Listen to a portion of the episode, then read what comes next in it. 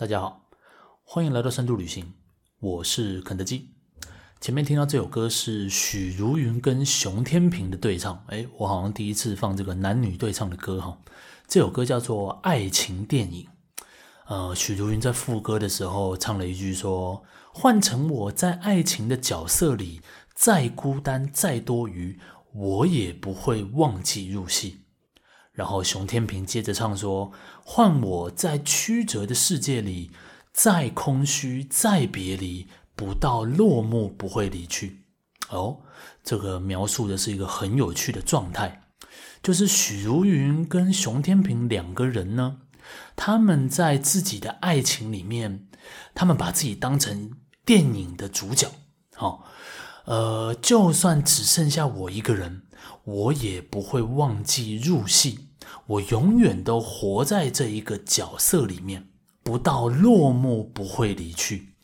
呃，所谓落幕，当然指的就是可能是他死亡为止吧，对不对？到他死之前，他都处在一个爱情电影的男主角这样子的角色里面。呃，为什么要放这个呢？前阵子那个反正我很闲做了一个夜配的影片，就是他们在帮一个手机的那个保护壳做叶配。啊，那个短片在网络上的评价非常好。如果大家去看的话，里面讲的大概就是钟家波跟肉咖两个人，他们从事了一个工作，就是他们会在某个别人看不到的地方，然后穿上一个玩偶的装扮，然后让别人打。哦，他提供你很多棍子啊，这个球棒啊什么的，然后你只要付钱，你就可以打他们两个。哈啊，因为他们穿着玩偶的装扮，所以人家比较打得下去嘛，对不对？然后里面就出现什么老师啊，那平常在学校里面对学生是非常友善的，对家长是非常友善的，但其实那都只是他的装出来的一个外壳而已。在把这个壳卸下来之后，他其实非常想要揍这些小孩，非常想要揍那些家长。那里面最主要的剧情就是钟家波本来有一个。呃，女朋友，结果他们两个因为一些争执要分开了。这样，那钟家波呢，后来就跟着肉咖去做这个给人家打的工作。结果他发现这个女朋友居然是要来打人的人之一。哈、这个女朋友付钱了，呃，付钱准备要来发泄一下。这样，然后他当然不知道这个玩偶装里面是钟家波嘛，他就一直揍他这样，然后讲了一些话。那其实这个女生讲的台词，其实是她并没有不喜欢钟家波，她还是很喜欢他，只是他们两个就是遇到很多困难，所以走不下去了。但然后在这个短片出来之后呢，我偶然看到了这个短片的女主角，她发了一篇文。好，他发的那篇文主要就是在讲说。在他接到这个 case 的时候呢，他就心里自己想了一些女主角在打人的时候要说出来的一些台词。那那些台词其实蛮煽情的，就是他会讲说什么，呃，我其实还是很喜欢你啊，只是很多事情就是没有办法啦，边哭边讲这样。然后这个女演员呢，他就说，在他写完这些台词的时候，他其实。挣扎了很久，因为他觉得其实这个台词有一点太过煽情，呃，这样演出来到底是不是一件好事？好，但是他后来决定还是用了这些台词，为什么呢？因为他说了一句话，他就说他相信很多人的人生其实就是这么煽情，就是会说出这种类似电影里面会说出来的话。哦，你看我们前面讲的这个爱情电影里面的状态是不是就是这样？许茹芸跟熊天平他们其实把自己想象成处在一个电影里面，他们其实以一种很电影的方式去经营他们的爱情。电影跟他们的生活已经不是一个截然对立的，电影是电影，生活是生活，对吧？这个就让我们想到这个杨德昌的一一啊，又是要讲杨德昌的一一了。呃，我先问一个问题哈，该不会有深度旅行的听众还没看杨德昌的一一吧？如果你听这个节目听了这么久，结果你居然没看杨德昌的一一，我必须要说，我真的不知道你在听这个节目是在听什么东西。呃，这部电影其实真的道尽人生百态啊！听众朋友们，如果你还没有看的话，真的拜托赶快去看，好吧？因为我接下来要讲一一的剧情，而且可能还要讲不少啊。呃，在这个一一里面，我们想到这个之前说到养羊嘛，那一一里面有一段是在说杨洋的姐姐。杨洋的姐姐叫做婷婷，对吧？呃，婷婷在片中呢认识了一个男生，这个男生叫做胖子啊。呃，这里面有一个复杂的关系啦。这个胖子其实本来是婷婷的邻居，一个叫做丽丽的女孩，呃，是丽丽的男朋友。但是这个丽丽呢，跟胖子的关系呢，并不是太好。那总之后来，胖子忽然对这个婷婷有点兴趣，所以他们就去看了一场电影。哈，那我就想到胖子跟婷婷就有一段关于电影跟生活之间的关系的一段很有趣的对白。这个有看过一一的朋友们一定知道我在说什么。那没看过的朋友呢，我现在在这边帮你恶补一下这个胖子跟婷婷的对话啊。呃，在看完电影的时候，胖子就问婷婷说：“喜不喜欢刚刚的电影？”婷婷就说：“有点严肃。”那胖子就讲说：“那你是比较喜欢喜剧，不喜欢悲剧？”那婷婷就讲说：“不会啊，呃。”我只是不喜欢有人故意把故事讲得那么悲惨那胖子就回说：“可是，在现实生活里面，悲伤的事跟高兴的事都有啊，这样电影才有真实感呢。那要不然我们怎么会去看电影呢？”那婷婷就回说：“如果电影跟过生活一样的话，那谁还想看电影？就过生活就好了，对不对？”然后胖子就引用了他的一个舅舅跟他讲的一句话。胖子就说，他的舅舅跟他说，在电影发明之后，我们的人生呢，至少延长了三倍。比方说杀人，我们没有人杀过人，可是我们都知道杀人是怎么回事。我们是借由电影而知道的，而且有过非常多次不同的杀人的经验，对不对？然后婷婷就讲说，我又不会去杀人。生命如果是这么悲惨的话，那有还有什么意思呢？呃，而且如果我们好好的对待别人的话，别人也会对我们好好的啊。那为什么还要去想这些杀人的事情呢？好，这个就是他们两个人在看完电影的时候，有一段关于生活与电影之间，呃，应该存有什么样的关系的一段非常精彩的对白。呃，那你看，从这个对白里面。我们首先就可以看到婷婷这个人的个性。呃，婷婷在整部片里面，她一直是一个非常天真、善良这样子的一个角色。这首先其实遗传自他的妈妈啦，他的妈妈是那个谁，金燕玲演的。在电影里面，婷婷的妈妈最喜欢讲的一句话就是：“事情哪有那么复杂嘛？”对不对？他不管遇到什么事情，他都在讲这一句啊。事情哪有那么复杂？事情其实很简单嘛。事情就是明摆就这样子嘛，对不对？那相对于婷婷的妈妈，婷婷的爸爸就是吴念真，他就是一个一直在讲说这事情没那么简单呐。啊，你看这两个人的个性其实是完全截然不同的。那他们的个性其实就遗传到了他们的小孩身上。婷婷就是一个。觉得事情都很简单的人，他觉得事情就是这么天真。你看，我们为什么要去想那些杀人的事呢？对吧？我只要对别人好，别人很自然就会对我好啊。那杨洋就不是这样。你看，杨洋就觉得事情没有那么简单。杨洋就会问他爸爸说：“我们是不是只能看到一半的事情？对不对？我只看得到前面，看不到后面，这样就有一半的事情看不到啊。”你看，杨洋把事情想得比较复杂，这遗传自。呃，杨洋的爸爸，好，呃，除了这个之外，婷婷还是一个愿意对所有的对象赋予无尽的爱的这样一个角色。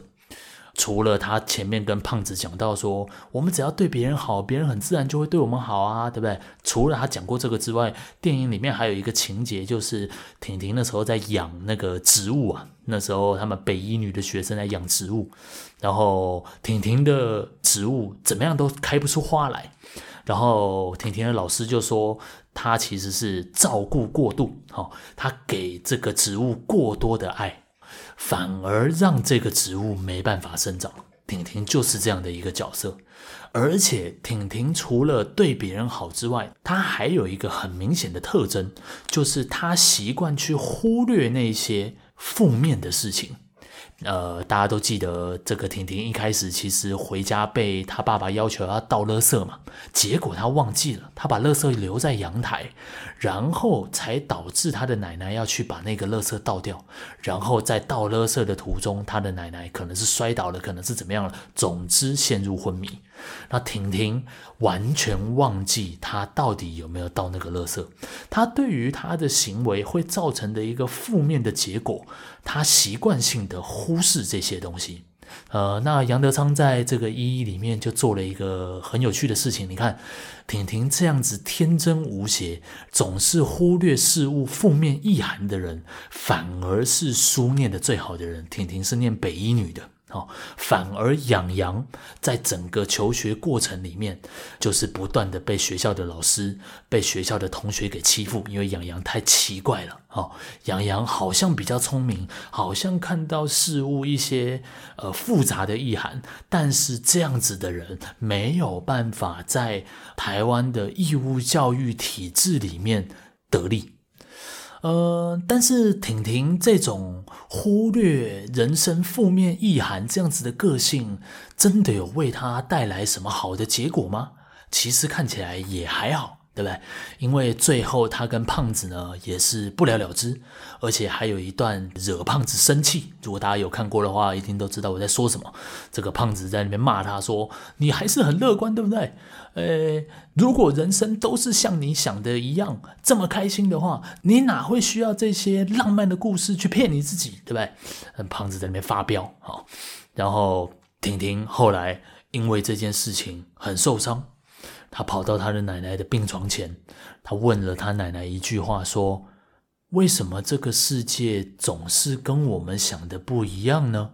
哎，一看到这句话，我们不禁就会想起《牯岭街少年杀人事件》里面那个女主角小明，在整部片的最后，小明也讲了一句话。小明说：“我就跟这个世界一样，这个世界是不会变的。”你看，小明感觉起来是掌握了这个世界的某些真相。这个世界不会变，我也不会变。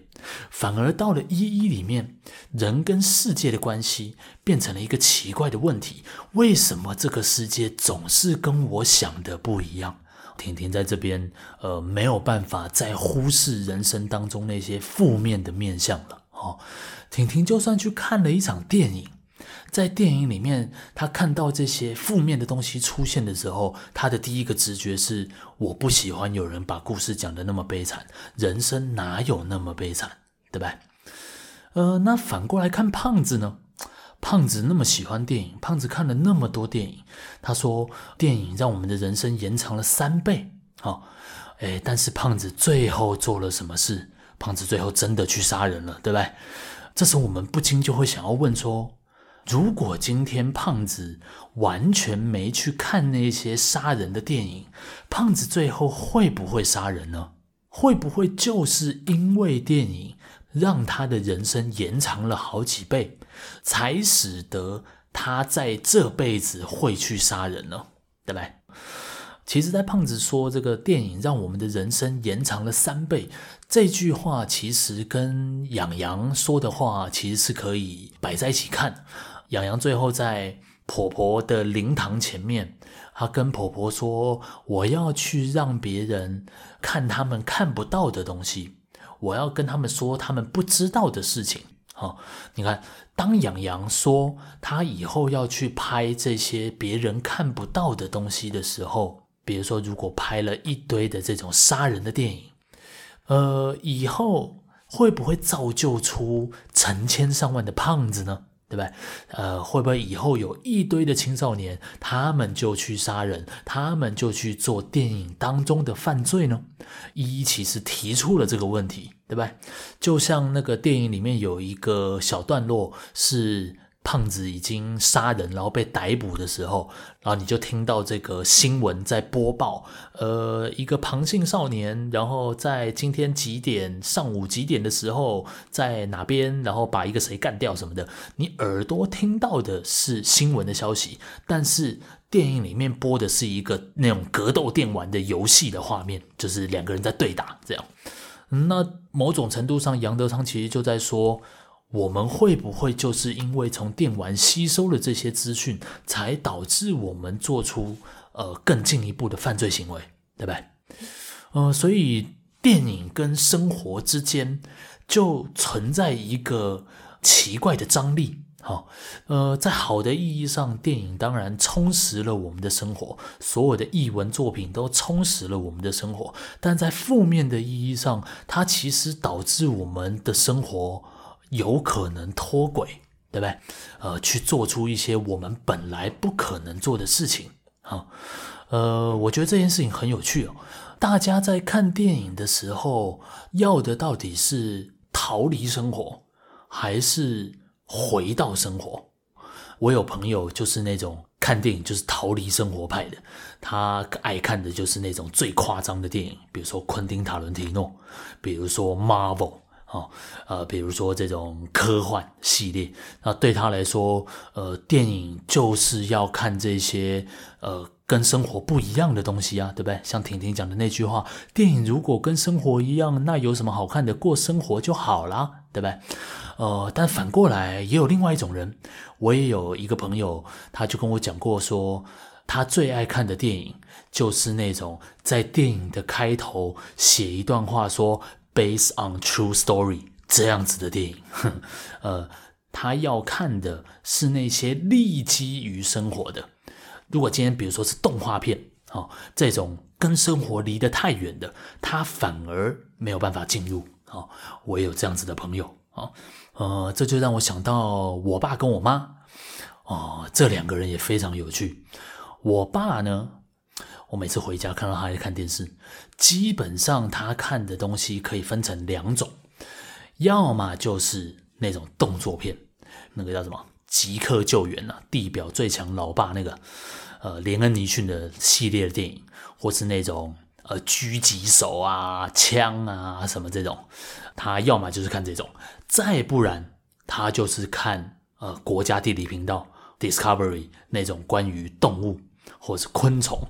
或是蛇，哎，这一些呃自然，这个叫什么？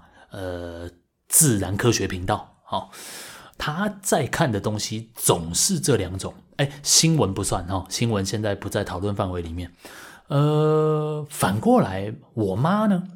我妈在看电视的时候，基本上看的也大概就只有两种，要么就是那种古装陆剧，好、哦，要么就是这种。一些非常生活的，比如说那种公视那种什么人间剧场，是是公视的吗？反正就是在讲一个家庭的故事，或者是这种非常简单、角色不多的这种爱情故事啊。我觉得这我妈跟我爸他们两个人看电影的品味，就展现出来两种观看电影的截然不同的方式。呃，我爸感觉就是永远想要远离生活，他看的电影永远是跟生活离得最远的。你看那个昆虫跟我们有什么关系？没有关系啊，对不对？电影里面的狙击手，电影里面的杀手，这些东西跟我们生活有什么关系？完全没关系，对吧？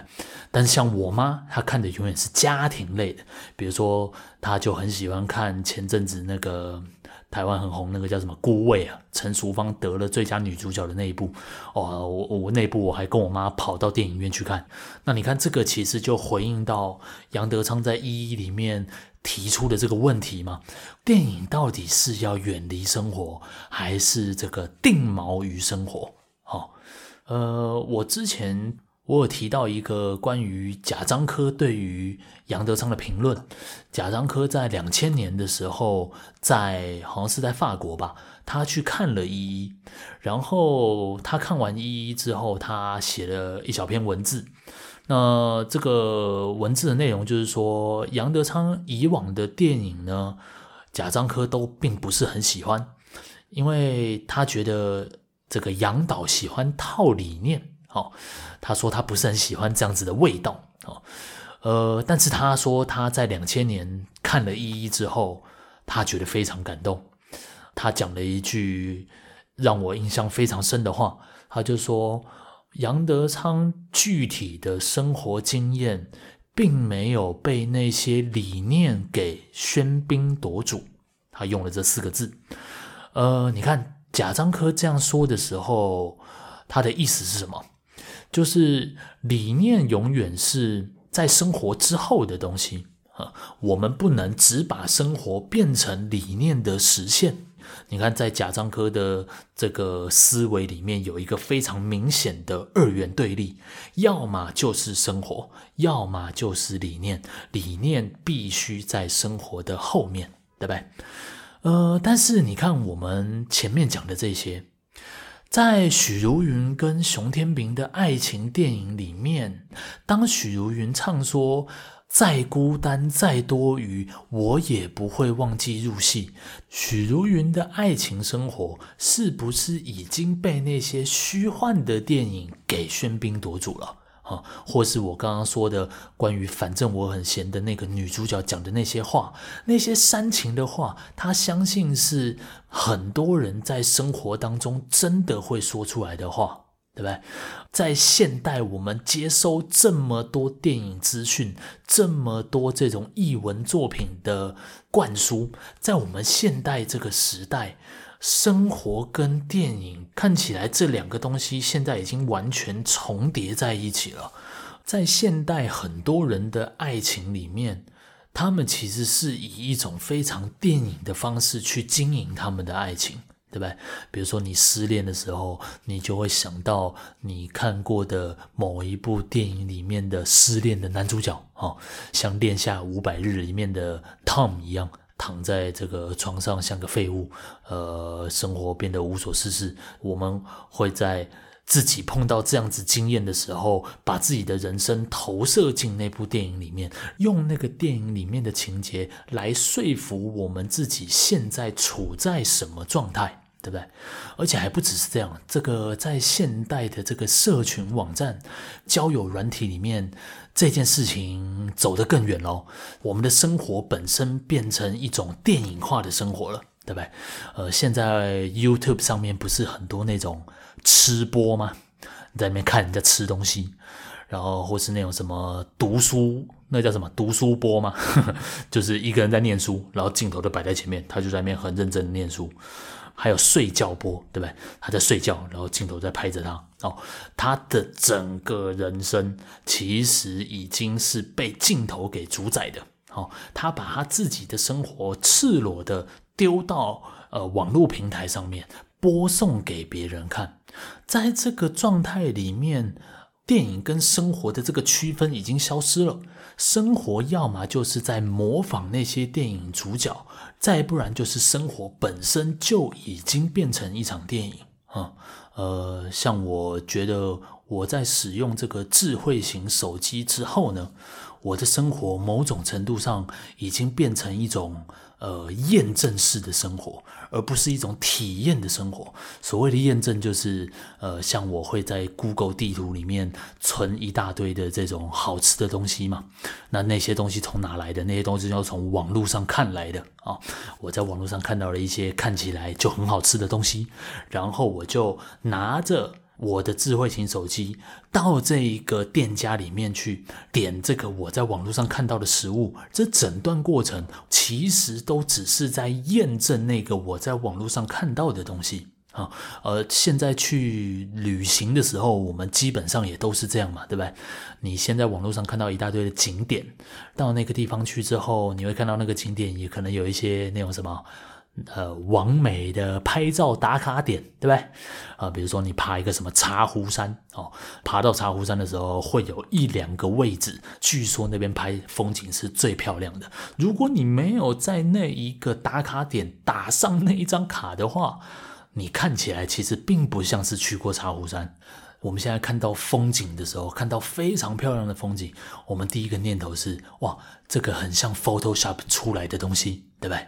哇，这个很像我在哪边看过的某一张照片，对不对？生活本身是那一些网络上的资讯的验证，看起来好像我们每一个人的生活，其实都变成一种复制贴上的生活。好，呃，你把某个网美去某个地方的某个经验按一个 Ctrl C，呵呵，到你的经验里面来按一个 Ctrl V，哎，讲 Ctrl 可能没有人听得懂哦，Command 哈，Command C 跟 Command V 哈，呃，我们的生活变成了一个复制贴上的状态，每一个人都在网络上面透露着自己，展示着自己。但是展示出来的东西，从某个角度来看，都是一样的东西，对不对？前几年有一个理论家叫做韩炳哲，他是韩裔的，但他好像住在欧洲吧。呃，他出过一本书叫做《透明社会》，好像卖的蛮畅销的。呃，他在书里面就是把我们这个现代社会的主要特征，呃，用“透明”这个字 （transparency） 呃来概括。好，你看我们现在总是在要求公开透明，对不对？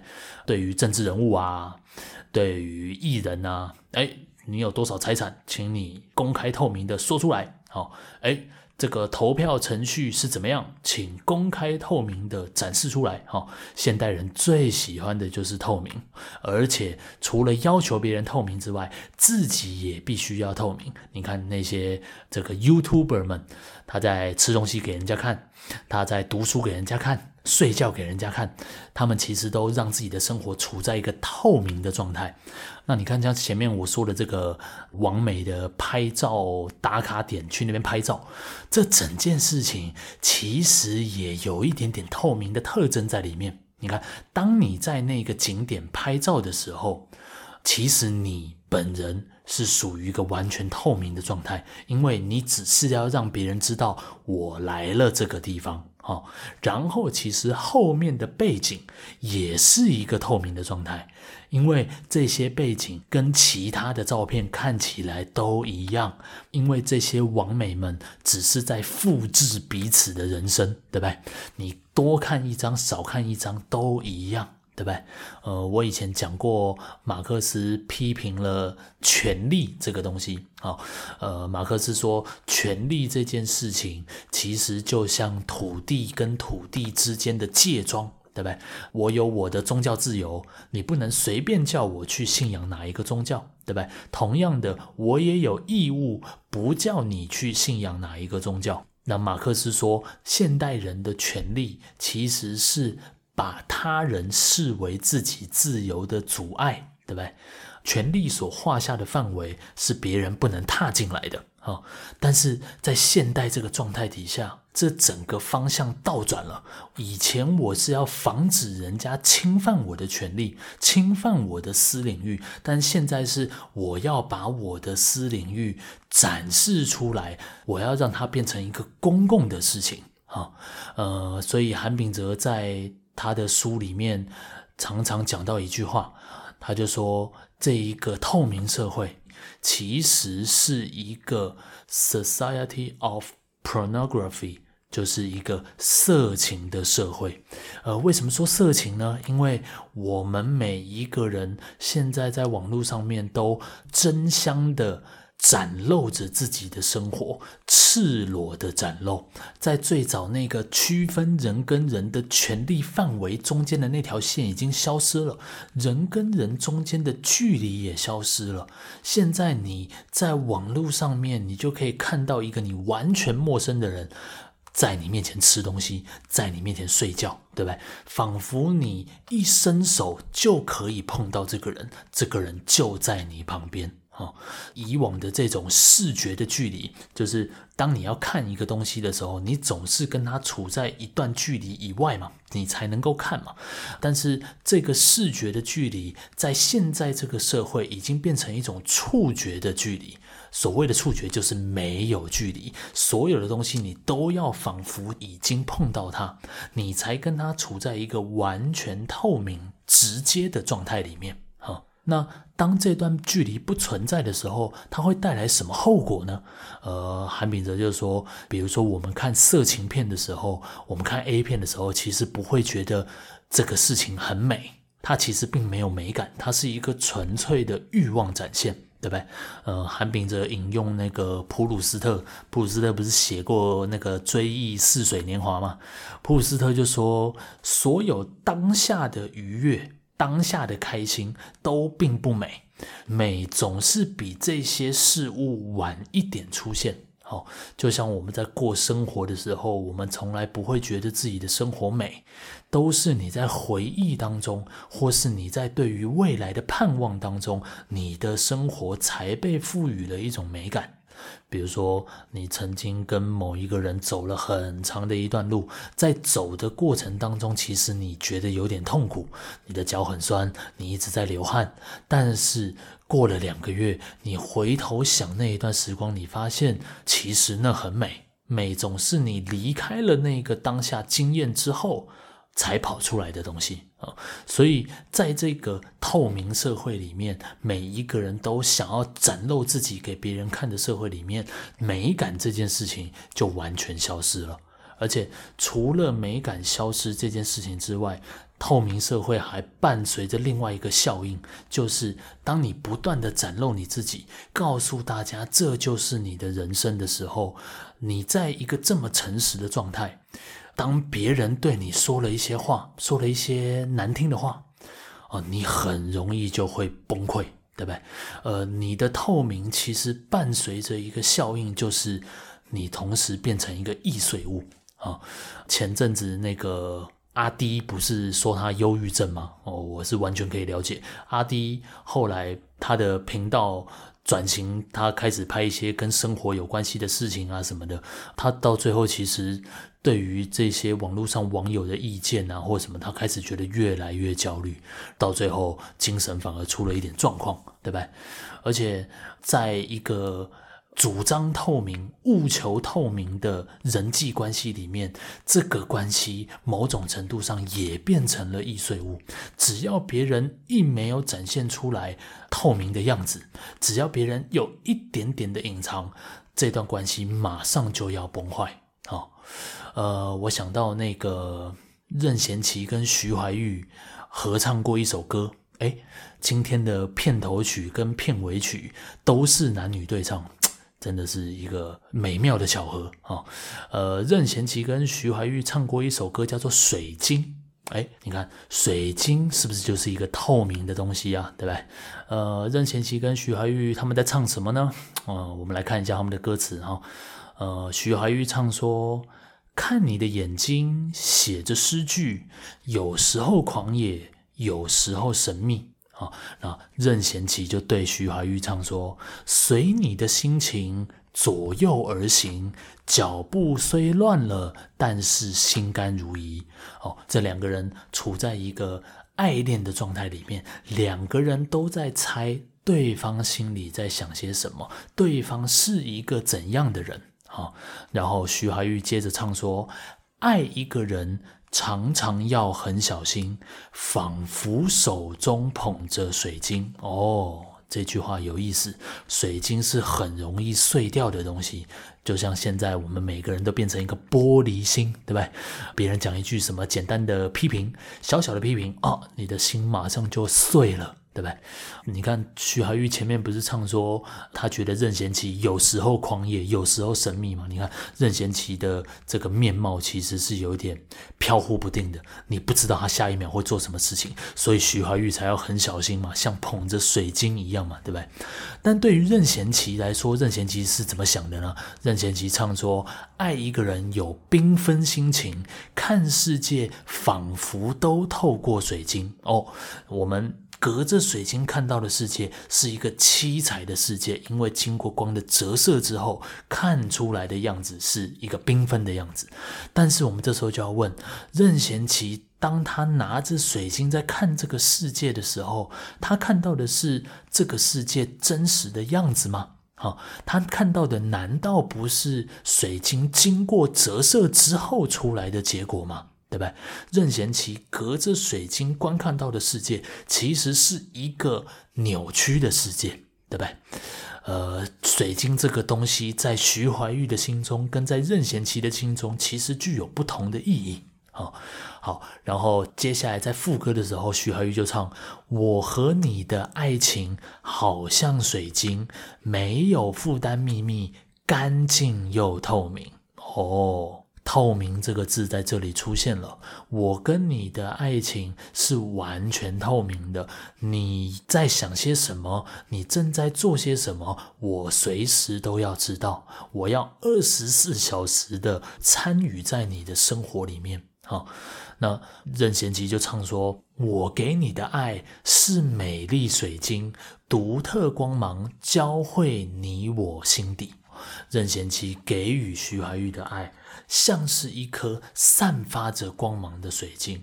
你看，在任贤齐的想法里面，他从来没有发现水晶其实是一个易碎的东西。任贤齐看到的水晶，永远是折射着各种不同缤纷色彩的一个东西。任贤齐就像前面说《一一》里面的婷婷一样，看这个世界总是只看到他好的那一面，然后选择去忽略那些负面的东西。哈，呃，任贤齐跟徐怀钰他们两个人虽然在进行对唱，但是两个人怀抱的是完全不同的信念。呃，就像我的爸妈，他们在看电影的时候，其中一个是为了。闪躲生活，远离生活啊！另外一个是想要回归生活，扎根于生活，对不对？呃，我们再回头过来想一想，贾樟柯讲的那句话：具体的生命经验，不要被理念给喧宾夺主，生活才是主人，理念都是伴随而来的东西。但是在我们现在这个透明社会里面，我们每一个人的生活仿佛都被那些网络上的资讯、电影里面的情节、歌曲里面的情绪给主宰着。好，我们的生活看起来变成了理念的复制品。就像一颗水晶一样，它拥有无限缤纷的色彩。我们延长了好几倍的生命，我们知道了好多资讯，但是同时也像一颗水晶一样，极度容易破碎，极度容易瓦解，对不对？啊，好吧，那我今天的节目就录到这里。呃，我祝各位的心不会成为那种。易碎的玻璃心，而是变成一个有如钻石一般坚硬的 一颗钻石心。好了，我们最后就来听一下任贤齐跟徐怀钰唱的这首《水晶》。我是肯德基，我们下次见。